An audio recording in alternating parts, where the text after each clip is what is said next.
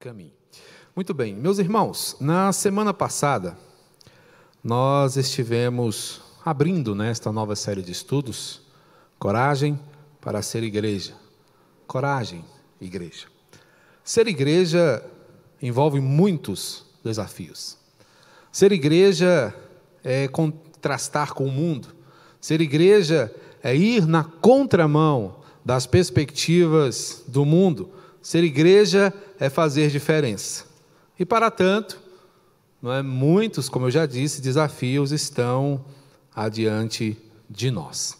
Hoje, nós vamos caminhar um pouquinho mais, entendendo um segundo aspecto desta guerra em que a igreja se envolve.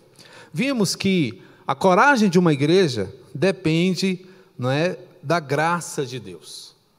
Uma igreja corajosa é necessariamente uma igreja que aprendeu a confiar na graça de Deus, que aprendeu a depender da graça do Senhor. Uma igreja dependente da graça, ela torna-se uma igreja poderosa, uma igreja forte, uma igreja capaz de realizar grandes coisas. E exatamente por isso ela também se torna uma igreja ameaçada. À medida que a igreja avança na sua caminhada, à medida que ela se aprofunda na sua missão, ela também angaria inimigos, ela angaria dificuldades, ela angaria muitos problemas. Problemas que podem ser de ordem externa, como vimos na aula passada, né? a igreja ela é afligida externamente pelas perseguições, mas não para por aí.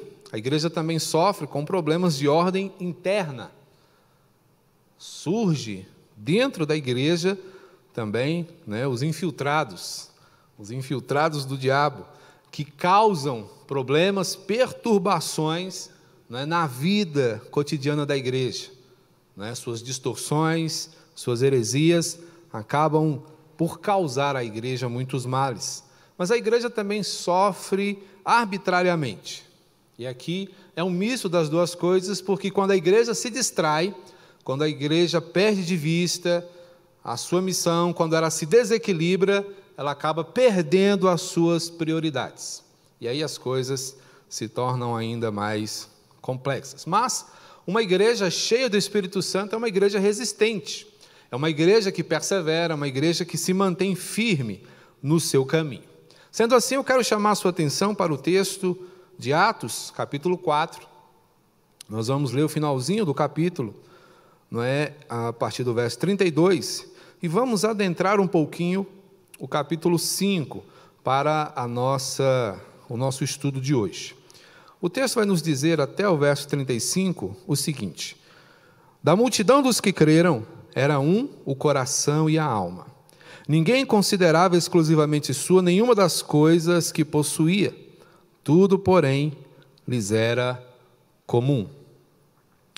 Com grande poder, os apóstolos davam testemunho da ressurreição do Senhor Jesus, e em todos eles havia abundante graça, pois nenhum necessitado havia entre eles, porquanto os que possuíam terras ou casas, vendendo-as, traziam os valores correspondentes. E depositavam aos pés dos apóstolos, e então se distribuía a qualquer um a medida que alguém tinha necessidade. Percebemos aqui uma igreja funcional, uma igreja que, a despeito das perseguições e lutas que enfrentava, era uma igreja que caminhava muito bem. Vimos na semana passada exatamente essas perspectivas: os apóstolos sendo presos, sendo pressionados a negar Jesus, sendo açoitados por causa disso, e ao mesmo tempo percebendo neles a alegria de sofrerem essas aflições por causa do nome de Jesus. Chama-nos a atenção a coragem da igreja, mas é para isso que ela foi chamada. A igreja, ao longo de toda a sua história, mesmo quando ela ainda não se chamava igreja, os servos do Senhor, os profetas, todos eles foram marcados por grandes desafios em sua caminhada com Deus. Nunca foi fácil servir ao Senhor. Portanto, nós hoje, denominados igreja, somos também chamados a um, uma postura corajosa, a uma postura aguerrida diante das vicissitudes desse mundo.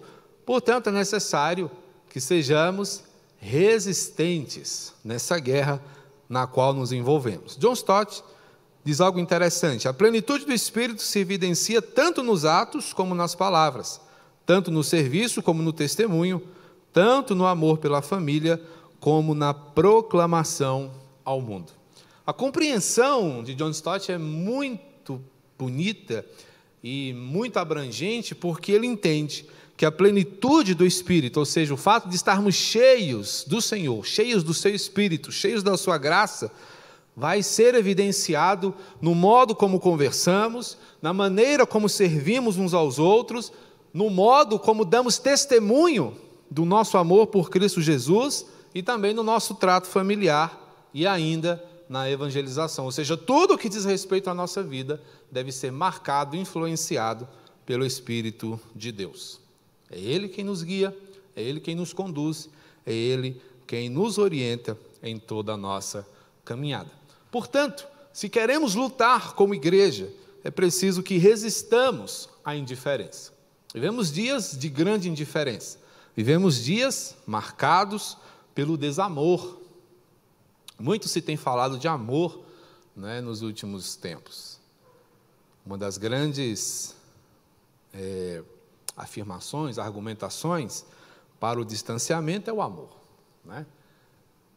Sem querer entrar no mérito da questão, não estamos aqui tratando da pandemia, mas muito tem se falado de amor. Né? Me distancio porque te amo. Mas, a bem da verdade, nós temos visto que ao longo de, dos últimos anos, né, nós temos presenciado, testemunhado um esfriamento maciço do amor.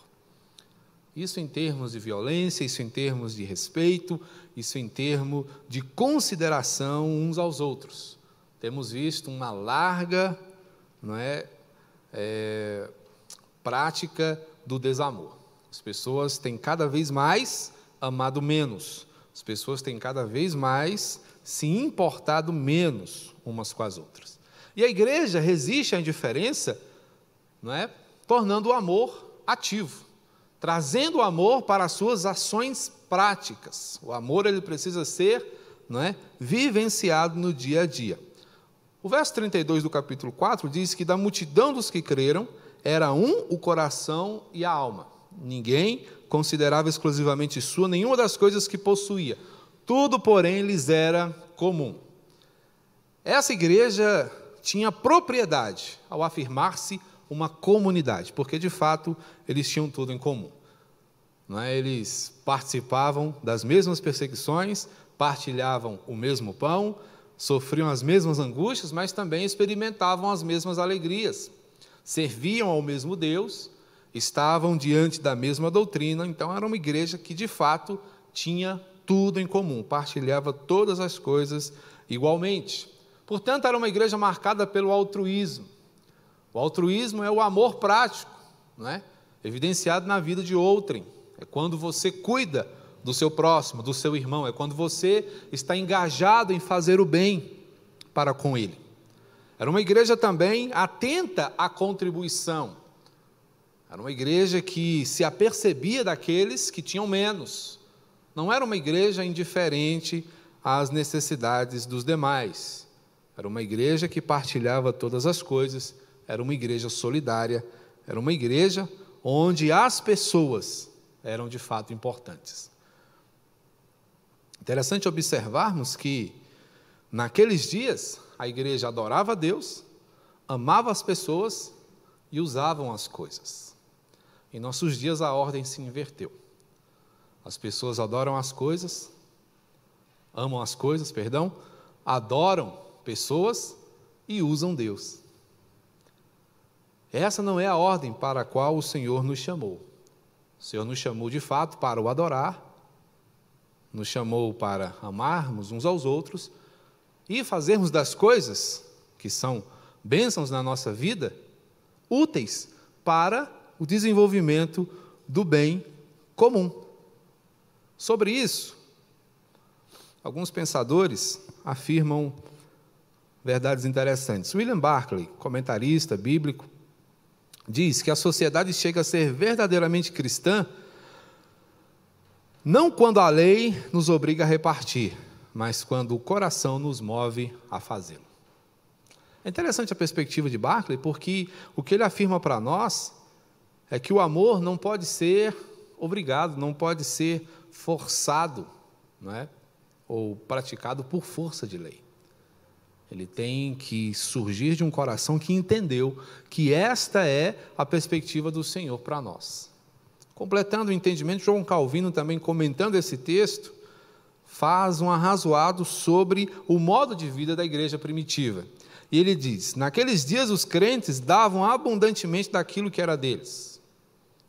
E olha só, há cerca de 500 anos atrás, Calvino já reclamava, já observava problemas como os nossos. Hoje, não nos contentamos em guardar egoisticamente aquilo que é nosso, mas, insensíveis, queremos roubar os outros. Eles vendiam seus próprios bens naqueles dias. Hoje, é o desejo de possuir que reina supremo. Percebam? Século 17, Calvino já observava, não é, a indiferença, já observava o egoísmo, já observava uma série de problemas que são muito característicos dos nossos dias. Não é? Mas a igreja, quando empreende uma luta, ela se envolve na prática de um amor ativo, de um amor que não está parado, de um amor que não está omisso, mas de um amor que está agindo, de um amor que está em busca das pessoas, de um amor que faz diferença na vida delas. Mas há um segundo aspecto dessa luta né, contra a indiferença, que é a maior arma que a igreja tem, que é a pregação, mas uma pregação poderosa. Uma igreja poderosa, ela prega com coragem. Uma igreja poderosa é uma igreja que tem uma mensagem forte, que tem uma mensagem contundente. No verso uh, 33, a referência está errada aí, diz assim: Com grande poder, os apóstolos davam testemunho da ressurreição do Senhor Jesus e em todos eles havia abundante graça.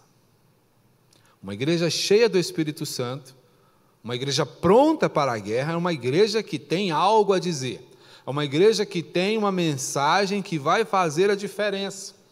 É importante observarmos que esta capacitação vista na igreja primitiva foi resposta de oração. Eles pediram a Deus que lhes abrisse porta que lhes abrissem condições para que eles anunciassem, eles queriam pregar, eles queriam falar.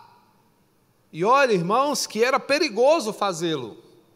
Pregar naqueles dias equivalia a assinar uma sentença de morte. Mas aquela igreja transbordava do Espírito Santo, aquela igreja estava cheia de Deus, e aquela igreja não podia ficar calada. Uma igreja poderosa, uma igreja cheia do Espírito Santo, é uma igreja que não se contém na pregação do Evangelho. É uma igreja que segue firme, entregando a mensagem que ela possui. Era uma igreja intrépida. E essa intrepidez ainda é recomendada a nós nos dias de hoje. Um dos grandes problemas da igreja odierna é que ela tem se calado, a igreja tem se distraído, a igreja tem perdido tempo com coisas de só menos importância e tem deixado de lado a mensagem. Tem adocicado a mensagem. Isso, quando prega, ela tem adocicado a mensagem. Ela tem pregado para agradar egos. Os púlpitos hoje estão se tornando divãs. As pessoas vêm ao culto para receberem massagem no seu ego para ouvirem que elas são lindas, são bonitas, são boas. E não há nada de errado em reconhecer o valor de alguém. Mas é preciso que a verdade seja dita. É preciso que pecadores sejam arguídos de seus pecados. É preciso que a verdade seja anunciada. É preciso que olhos sejam abertos. E é por meio da pregação, é por meio da mensagem, é por meio do Evangelho que a igreja faz isso. É quando ela testemunha de Cristo, é quando ela assume a responsabilidade, o papel de ser semelhante a Cristo que a igreja transtorna o mundo. Porque esse é o poder que a igreja possui. E a igreja é poderosa quando ela depende. A igreja não é poderosa quando ela é autossuficiente, quando ela entende que não precisa de mais nada. Em Apocalipse, nós vemos uma asseveração de Jesus a uma igreja que se acha rica, que se acha poderosa, e o Senhor Jesus diz: Você é pobre, cego e nu. Porque é uma igreja que se reconhecia autônoma. Então a autonomia é prejudicial, mas a dependência ela fortalece a igreja. Não é a igreja que persuade, é o Senhor. Nossa mensagem não deve ser um mero convencimento, não deve ser a venda de boas ideias, não deve ser a venda de promessas, mas deve ser o anúncio da vontade do Senhor. E é na sabedoria que vem do Senhor que a igreja caminha pregando poderosamente, transformando vidas através da sua mensagem. Uma igreja pronta para a guerra, ela tem amor ativo, pregação poderosa, mas também possui piedade prática. A piedade ela envolve uma série de questões de cunho de fé, como a misericórdia, a compaixão e o entendimento. Esta igreja, que hoje exemplifica para nós a caminhada do povo de Deus, fazia isso. Verso 34, 35 diz: Pois nenhum necessitado havia entre eles, porquanto os que possuíam terras ou casas, vendendo-as, traziam os valores correspondentes e depositavam aos pés dos apóstolos. Então se distribuía qualquer um à medida que alguém tinha necessidade. Era uma igreja generosa. Essa prática de vender suas propriedades e entregar o valor integral não era um mandamento, não era um dogma. Não, a gente vai ver daqui a pouco um problema que se dá diante dessa prática aqui. Mas é interessante a gente observar que existia naquela igreja as pessoas cujo coração não cabia no peito, pessoas extremamente generosas, e essa generosidade não era fruto não é da sua bondade inerente, mas era resultado da fé. Já era obra do Senhor naqueles corações. Era uma igreja, portanto, marcada pela compaixão, marcada pela partilha, marcada pelo amor altruísta. É? O amor altruísta é o amor que faz, é o amor que observa, é o amor que vai além, é o amor que caminha uma milha a mais.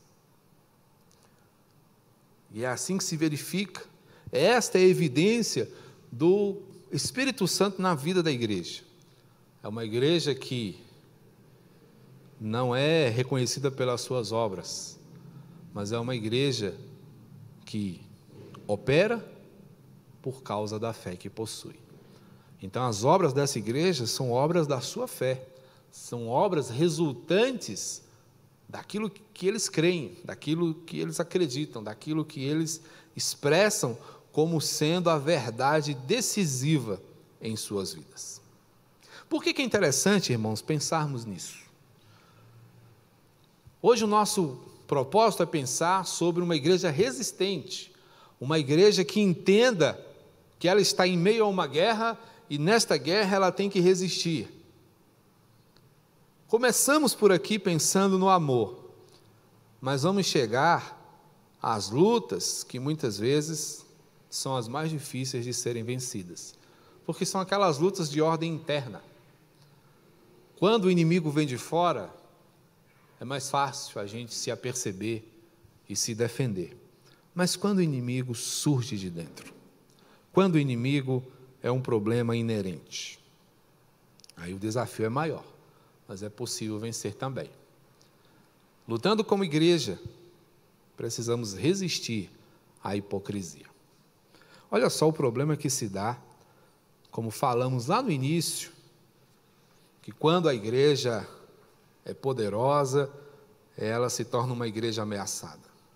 Porque é nesse momento que o diabo aproveita as brechas para confundir e perverter a caminhada da igreja. Olha só, versos 36 e 37, e vamos até o início do capítulo 5. As referências aí estão todas bagunçadas, mas vai dar para você entender. José, a quem os apóstolos deram o nome de Barnabé, que quer dizer filho de exortação, levita, natural de Chipre, como tivesse um campo, vendendo-o, trouxe o preço e o depositou aos pés dos apóstolos. Entretanto, certo homem chamado Ananias, com sua mulher Safira, vendeu uma propriedade mas em acordo com sua mulher reteve parte do preço. E levando o restante, depositou aos pés dos apóstolos. Então disse Pedro, Ananias, por que encheu Satanás teu coração para que mentisse ao Espírito Santo, reservando parte do valor do campo? Conservando, porventura, não seria teu? E vendido não estaria em teu poder? Como, pois, assentaste no coração este desígnio? Não mentiste aos homens, mas a Deus. Olha só, interessante aqui o problema que se dá. Barnabé tinha uma propriedade, tinha um campo, tinha um lote. Ele resolveu no seu coração: eu vou vender esse lote e vou doar o dinheiro para a obra de Deus. E ele chegou e fez. Colocou todo o dinheiro lá. Uma atitude honrosa, nobre, e que chama a atenção de toda a igreja pessoal fica feliz e reconhece a grande fé de Barnabé. Existia ali um casal, Ananias e Safira. Safira, significado do nome, bela. Ananias, Deus me favorece, algo assim. Me fugiu agora a memória. Pessoas cujo nome tinha um significado belíssimo, mas cujas atitudes distavam muito não é, do significado do seu nome. Ananias tinha também um campo e disse: Olha, vamos fazer o seguinte, vamos vender esse lote. Só que aí a gente chega lá e diz: O lote foi tanto, nós vendemos e demos o dinheiro à igreja. Só que nós vamos guardar um pouco, tá certo? É só para a gente fazer o um nome, é só para o pessoal ver que a gente também é generoso, igual Barnabé. Só que Barnabé não contava com a sondagem do Senhor no seu coração. Ele não era obrigado a fazer isso, não era uma coisa que ele tinha que fazer, era algo voluntário, fazia quem podia e quem queria, mas ele queria as duas coisas. Ele queria o lucro da venda e ele queria o reconhecimento pelo feito.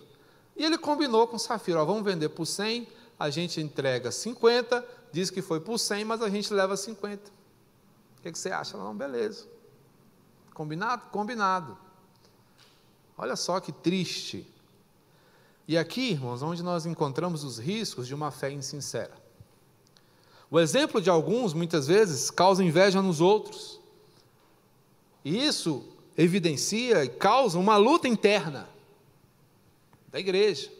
Um problema interno, é problema para todo mundo. Reverendo Hernandes, comentando esse texto, diz algo interessante: ao doar, orar e jejuar, muito facilmente desviamos o olhar de Deus e focamos os aplausos das pessoas. Essa é a hipocrisia sutil que ameaça permanentemente nossa vida de fé.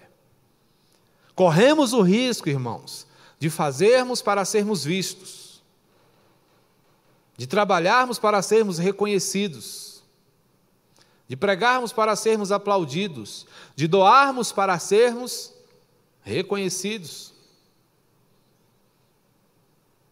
E assim surgem né, os donos de igreja, aquelas famílias que muitas vezes mandam em tudo. Dia desse no interior, cheguei numa igreja, não é evangélica. E aí eu entrei na igreja e comecei a perceber que em cada banco tinha uma placa. Aí eu curioso, né? Eu cheguei. Aí estava o nome lá, família tal. Aí eu olhei na outra, família tal. Na outro, no outro banco, família tal. Eu falei, uai, esses bancos têm dono. Aí eu perguntei a alguém dali, ué, por que, que esse não? Porque cada família doou um banco. E só a família senta no banco. Eu falei, uai, como é que é isso? São problemas que surgem muitas vezes na comunidade de fé. Porque nós temos uma dificuldade com a qual nós precisamos lutar todos os dias. À medida que a igreja se torna gloriosa, a fúria de Satanás aumenta contra ela. À medida que a igreja avança, influenciando o mundo, cresce a ira do diabo contra ela. E ele vai usar os seus pontos fracos para que ela possa ruir de dentro para fora. E como ele faz isso? Contaminando corações. E foi isso que ele fez com Ananias e Safira, contaminou o coração deles. Por isso, igreja, combata corajosamente, primeiro, a sutileza inimiga. Entretanto, certo homem chamado Ananias, com sua mulher Safira, vendeu uma propriedade, mas em acordo com a sua mulher, reteve parte do preço, e levando o restante, depositou aos pés dos apóstolos. Ananias e Safira queriam viver de aparência, mas a essência dos dois era maligna.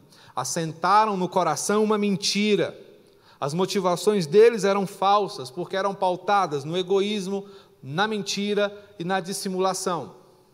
Aparentavam né, uma perspectiva piedosa, mas no fundo não eram crentes. No fundo, não referendavam o ensino do Senhor. Esse é o risco que a igreja corre, de ser sutilmente levada para longe da vontade do Senhor. Portanto, precisamos nos lembrar do conselho do profeta, de termos cuidado com o nosso coração. Jeremias 17, verso 5: Desesperadamente corrupto é o coração. Portanto, precisamos ter muito cuidado com os nossos pensamentos, com as nossas intenções, com os nossos interesses. Portanto, igreja, combata corajosamente a sutileza inimiga que pode brotar em cada um de nós. Igreja, combata corajosamente a autoconfiança trágica. Então Pedro disse: Ananias, por que encheu Satanás teu coração? Por que você mentiu para Deus? Você acha que Deus não saberia o que você fez? É grave o problema de Ananias, porque Ananias ele poderia facilmente, como qualquer um de nós, pode facilmente enganar a igreja. Você pode mentir para um irmão, você pode mentir para o pastor, o pastor pode mentir para vocês. Nós podemos nos enganar uns aos outros o quanto quisermos, mas não podemos enganar a Deus, não podemos mentir ao Espírito Santo. Ainda mais quando não é necessário, nunca é necessário, mas nesse caso não era mesmo. Pedro fala: rapaz, o terreno era seu, para que, que você fez isso? Ficou patente que Ananias e Safira queriam somente aparecer, somente o reconhecimento, queriam um nome. E eles caíram na tentação e na cilada do diabo. E abraçaram uma fé fraudulenta. A fé deles era uma fraude, não era fé. Era confiança neles mesmos. Portanto, se entregaram ao coração corrupto e roubaram a Deus. Se deram, era do Senhor. Então vemos aí uma crise de integridade. Infelizmente não é algo incomum. Não é? E eles foram ególatras. Qual era o objetivo da adoração, o alvo da adoração? Eles mesmos. Quando adoramos a nós mesmos, incorremos em grave risco e prejudicamos a caminhada da igreja. Prejudicamos a nossa caminhada como igreja. Portanto, é preciso combater a autoconfiança trágica. É preciso que dependamos do Senhor, é preciso que nos amparemos no seu amor, é preciso que estejamos firmados nos seus ensinamentos, para que não incorramos nesse tipo de erro, para que não sejamos tentados a seguir os conselhos práticos do nosso coração. Portanto, precisamos, como igreja, combater a autoconfiança, que certamente vai nos colocar em uma grave tragédia. Mas também, como igreja, devemos combater corajosamente o orgulho condenável. Ouvindo estas palavras, Ananias caiu e expirou, sobrevindo grande temor a todos os ouvintes. Pessoal que estava ali perto percebeu, entendeu quão perigoso era mentir ao Espírito Santo, quão perigoso era tentar enganar a Deus. É tão gracioso, irmãos, pensarmos que quando a igreja é tocada por bons é, exemplos, o povo aprende, mas que também, quando o Senhor julga, é? quando o Senhor condena, nós também crescemos com isso. O Senhor estava aqui condenando o orgulho daquele casal. O Senhor julgou. O tratamento do Senhor tinha como propósito a preservação da igreja. Quando o Senhor disse que as portas do inferno não prevaleceriam contra a sua igreja, ele estava falando sério. Não sabemos qual foi o fim né, de Ananias e Safira. Sabemos que eles morreram, cerraram a sua caminhada terrena naquele dia. Né, talvez o Senhor tenha feito com eles como Paulo fez com aquele rapaz, que o entregou a Satanás para que no último dia não é, fosse salvo pelo menos a alma. Não sabemos. Mas temos aqui uma grande certeza que o Senhor fez aquilo para que a igreja se disciplinasse. E você poderia me perguntar, mas por que, que Deus hoje não mata os mentirosos que tem na igreja? Por que, que Deus hoje não, é, não fulmina não é, as pessoas que causam problema à igreja? Porque nós temos o ensino, nós temos a mensagem, nós temos o exemplo. E por esse exemplo nós podemos ter certeza, irmãos, de que o Senhor sonda os corações, de que o Senhor sabe qual é a minha motivação, de que o Senhor sabe qual é a motivação de cada um de vocês.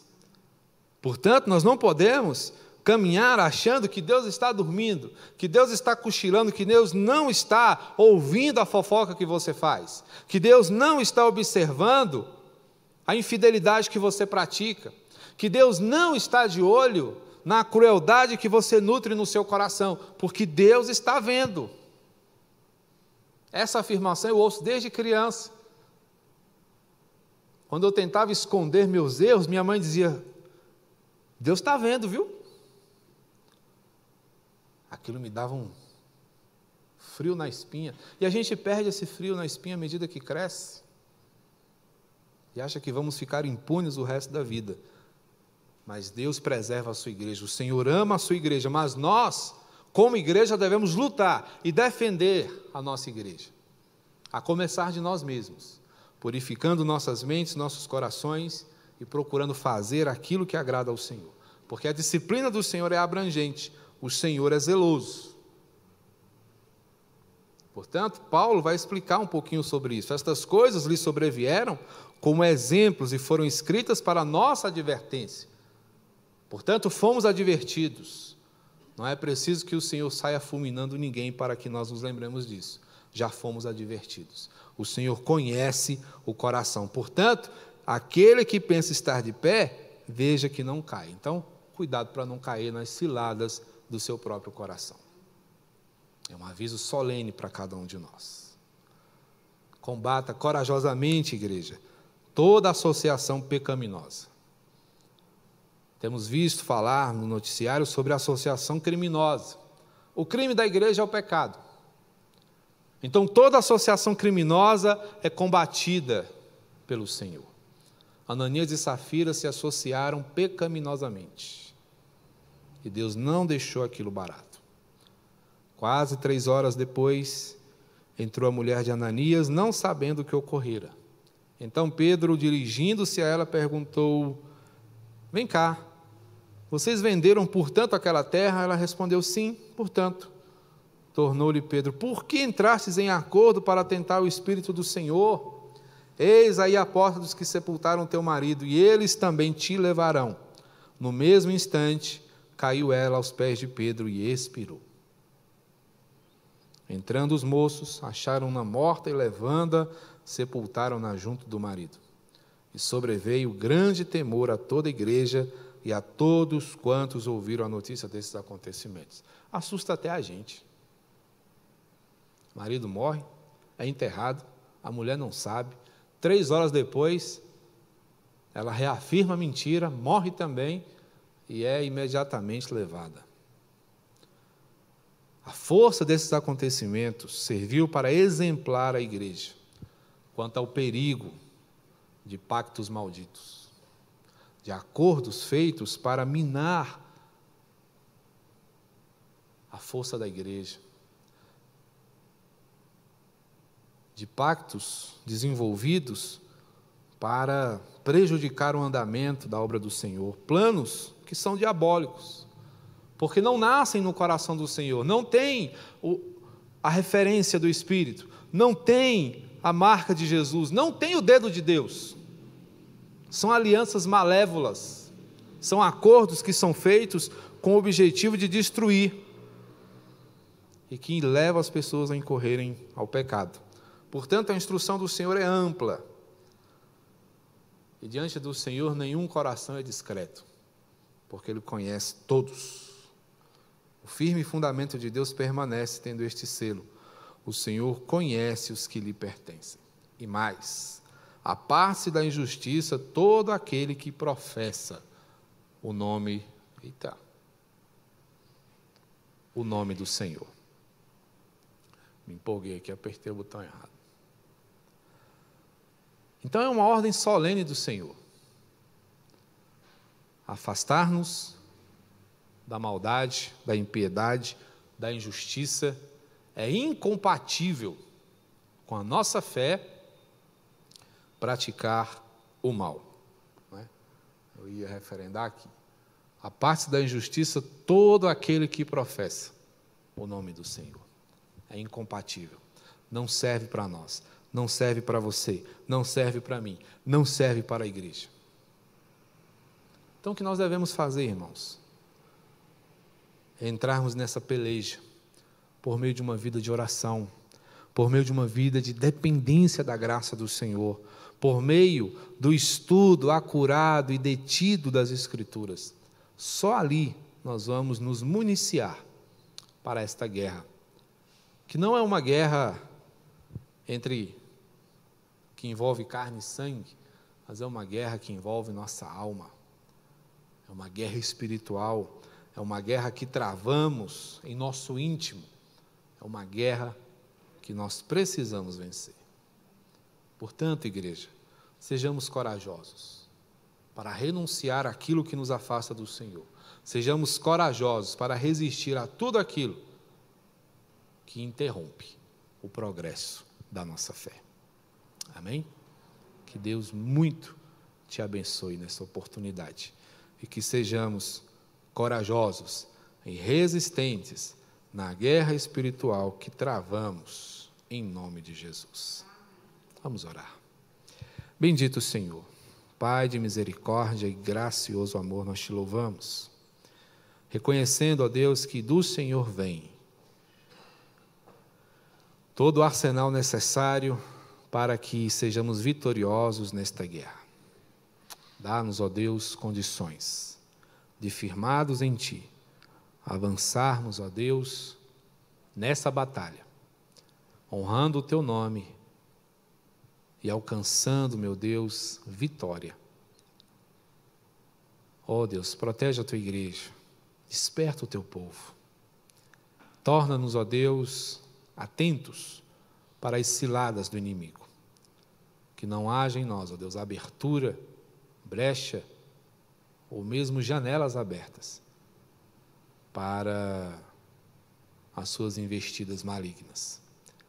Mas que corajosamente, ó Deus, a tua igreja repreenda os ardis de Satanás e caminhe na dependência inequívoca do Senhor. Em teu nome que oramos, pedimos esta bênção. Amém. Vamos colocar de pé receber a bênção. Que a graça de nosso Senhor e Salvador Jesus Cristo, o amor de Deus, o nosso Pai, e o consolo, orientador, poderoso do Espírito Santo seja com o povo do Senhor, fortalecendo-nos e capacitando-nos para esta grande guerra, a qual lutaremos fielmente até aquele dia em que o Senhor, nosso general, há de nos buscar para que com ele reinemos por todo sempre, pelos séculos dos séculos. Amém.